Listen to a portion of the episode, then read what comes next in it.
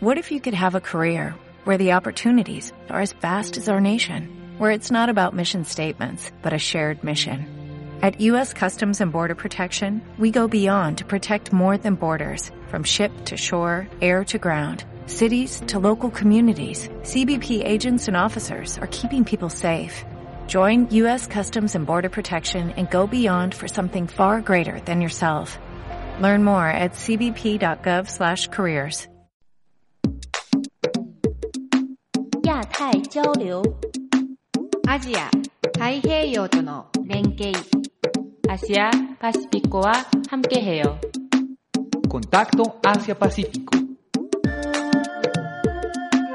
Acontecimientos, información y análisis que unen nuestras regiones. Una realización del Centro de Estudios Asia Pacífico de la Universidad de API. Bienvenidos a Contacto Asia-Pacífico, un programa realizado por el Centro de Estudios Asia-Pacífico y emitido a través de Acústica, emisora web de la Universidad de AFIT. Mi nombre es María Alejandra Villa y me acompaña Juan Tobón.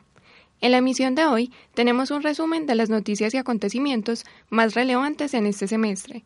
Adicionalmente, tenemos un especial sobre las actividades del Centro de Estudios Asia-Pacífico y la reseña del libro Marco Polo, La Ruta de la Seda, un italiano en la corte Kublai Khan, realizada por el integrante del Semillero de Estudios Asia-Pacífico, Santiago Jaramillo Jaramillo.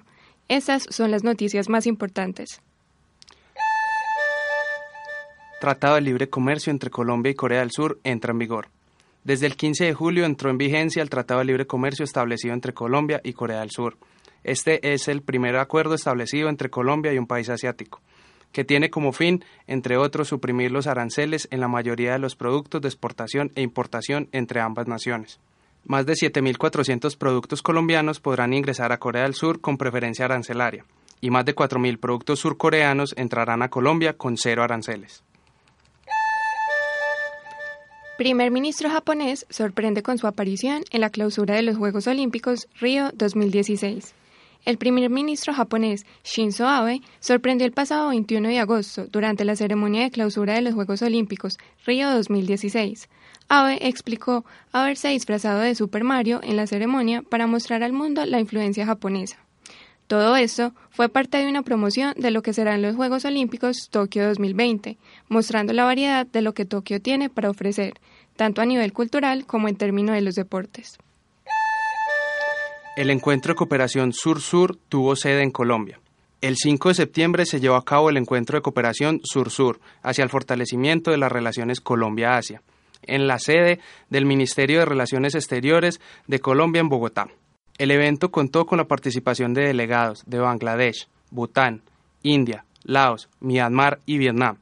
La reunión tuvo como fin fortalecer las relaciones con los países del suroeste asiático y discutir sobre la implementación de los Objetivos de Desarrollo Sostenible, ODS. BRICS debería jugar un papel más importante en los asuntos internacionales. Los líderes del BRICS se reunieron el pasado 4 de septiembre en el marco del G20 celebrado en Guangzhou, China. La reunión abordó temas de gobernanza global, política, seguridad y economía, y se planteó como fin lograr que las economías de mercados emergentes y países en desarrollo desempeñen un papel más importante en los asuntos internacionales. También se hizo un llamado a los líderes del BRICS a impulsar la cooperación macroeconómica, la innovación, el comercio sostenible y el crecimiento de la inversión. La cumbre del G20 celebrada en China una estrategia para el crecimiento mundial. El pasado 4 de septiembre, los líderes de las 20 mayores economías del mundo se reunieron en Hangzhou, China, en el marco del G20. Esta es la primera vez que la segunda mayor economía del mundo es sede de la Plataforma de Gestión Económica Mundial. Ante el panorama de la debilitada economía global, se manifestó que la celebración de la cumbre es una forma de conducir la economía global hacia un crecimiento sólido, sostenible y equilibrado. Indonesia declara candidatura para el Consejo de Seguridad de la ONU. En septiembre, el vicepresidente Yusuf Kala Muhammad anunció la candidatura de Indonesia como miembro en el Consejo de Seguridad de la ONU. La selección se llevará a cabo a mediados de 2019, siendo los otros candidatos India y Vietnam. Indonesia mantiene un firme compromiso para luchar contra el terrorismo, tanto a nivel local como global, y mantener la paz.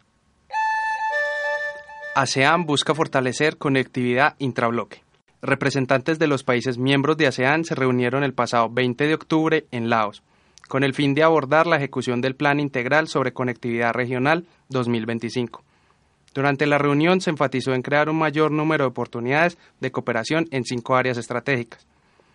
Infraestructura sostenible, innovación digital, logística sin interrupciones, excelentes regulaciones y movilización popular. Cumbre del Foro APEC, Perú 2016. Perú albergó el pasado 14 de noviembre a los líderes de los 21 países inscritos al Foro de Cooperación Económica Asia-Pacífico para celebrar la 24 cumbre de APEC. La cumbre se centró en temas de actualidad global, destacando el crecimiento de calidad, el desarrollo humano y el empoderamiento de la mujer en el ámbito empresarial. La cumbre de APEC se consolidó una vez más para las economías del bloque, como un paso hacia los objetivos de liberación y facilitación de lazos comerciales. Entre los compromisos alcanzados se destacan los acuerdos de mejoramiento de tratados de libre comercio y la propuesta de creación del Área de Libre Comercio de Asia-Pacífico o FTAAP. Especial Contacto Asia-Pacífico. Una oportunidad para profundizar en la región. En el especial de hoy hablaremos sobre los logros de este semestre en el Semillero de Estudios Asia-Pacífico. Este semillero es un espacio que busca promover la investigación y el conocimiento de la región de Asia-Pacífico entre los estudiantes de diferentes carreras de la Universidad de AFIT, al ser el único semillero enfocado en esta región. En las reuniones semanales se busca realizar diferentes actividades que permitan la generación de conocimiento sobre varios ámbitos de la región, economía, política, cultura y sociedad. Durante los últimos años se ha visto un progreso generalizado del semillero, fortaleciendo la capacidad de captar la atención de los estudiantes, logrando mejores resultados en cuanto a participación y motivación. Durante el semestre 2016-2 se realizaron diferentes actividades de investigación, capacitación y participación por parte de los miembros. Los estudiantes tuvieron la oportunidad de presentar temas de interés sobre los países del Asia-Pacífico. Adicionalmente, se realizaron actividades como cineforo sobre Myanmar, la presencia de invitados de China, Filipinas, Camboya y un veterano de la Guerra de Corea. Se realizaron dos proyectos de investigación, uno sobre las empresas colombianas en Asia y otro sobre el TPP y la Alianza del Pacífico. Algunos estudiantes elaboraron artículos para la revista MAP y reseñas de libros. Participamos en el 19 Encuentro Nacional y 13 Internacional de Semilleros de Investigación de 2016. El semillero cuenta con dos productos principales que son el programa radial Contacto Asia-Pacífico, CAP, y la revista digital Mundo Asia-Pacífico, MAP.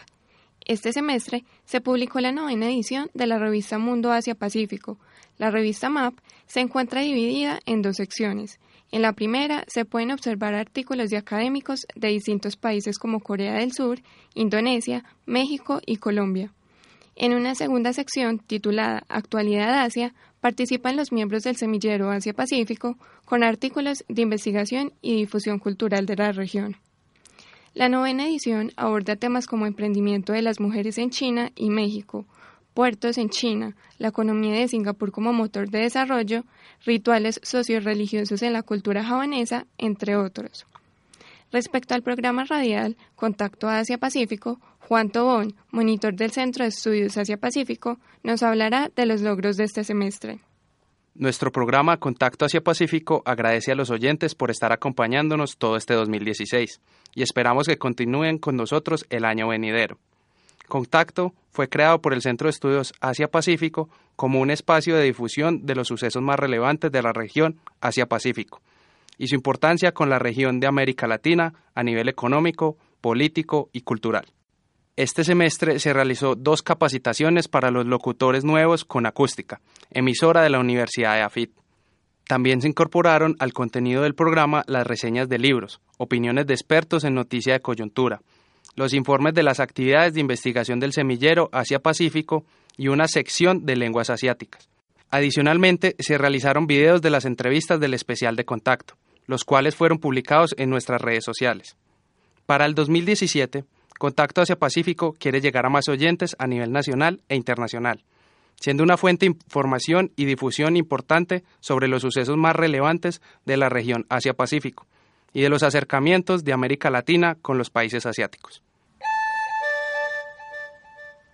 Para finalizar este año 2016 con un buen libro, les traemos a los amantes de la literatura la reseña del cuento Marco Polo, La Ruta de la Seda, un italiano en la corte Kublai Khan, realizada por el integrante del Semillero de Estudios Asia-Pacífico, Santiago Jaramillo Jaramillo.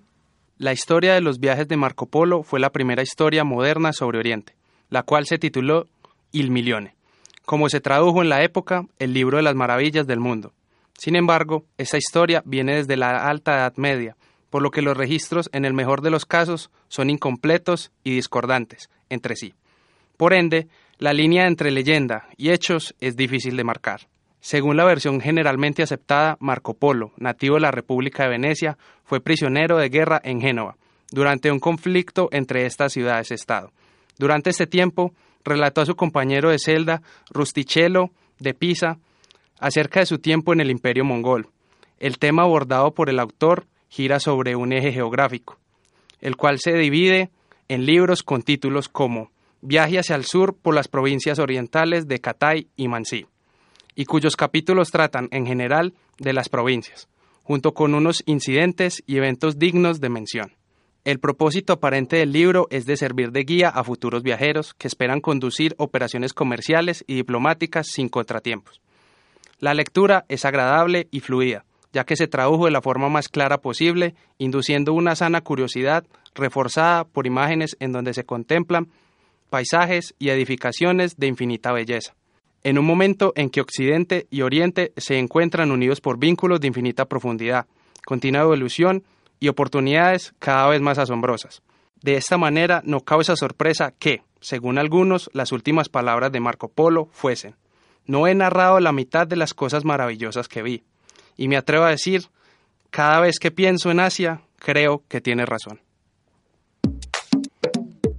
Especial Contacto Asia-Pacífico. una oportunidad para profundizar en la región. Agradecemos la sintonía de todos nuestros oyentes con el programa Contacto Asia-Pacífico durante este año. De parte del Centro de Estudios Asia-Pacífico de la Universidad de AFIT, hacemos extensiva la invitación a seguir escuchándonos y les deseamos una feliz Navidad y próspero 2017. Hola, buenas tardes. Mi nombre es Sofía. Yo soy de Camboya y como ya se acerca la Navidad, pues eh, los quiero eh, desear que tengan buena suerte y buena salud y mucho éxito en la vida y feliz Navidad. Muchas gracias.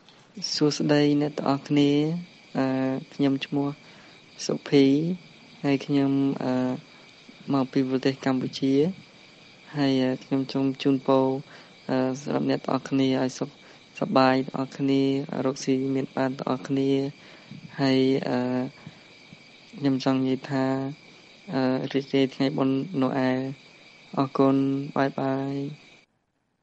Hola a todos, buenas. Eh, me llamo Niu Xiaomeng, soy la profesora del Instituto Confucio de la Universidad EAFIT. Eh, les deseo una feliz Navidad y Happy New Year.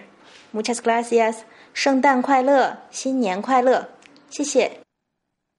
Hola, me llamo Alvin Bolo, soy de Filipinas. Feliz Navidad, Maligayang Pasko.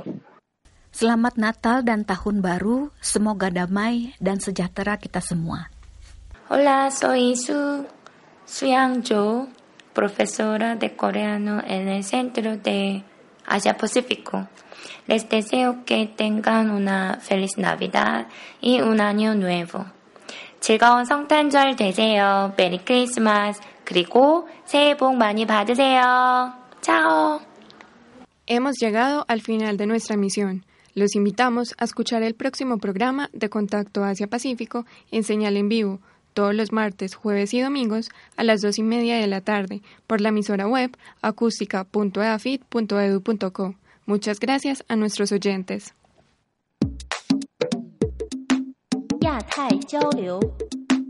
アジア、太平洋との連携。Asia Pacificoa Hamkeheo. Contacto Asia-Pacífico. Acontecimientos, información y análisis que unen nuestras regiones. Una realización del Centro de Estudios Asia-Pacífico de la Universidad de AFI.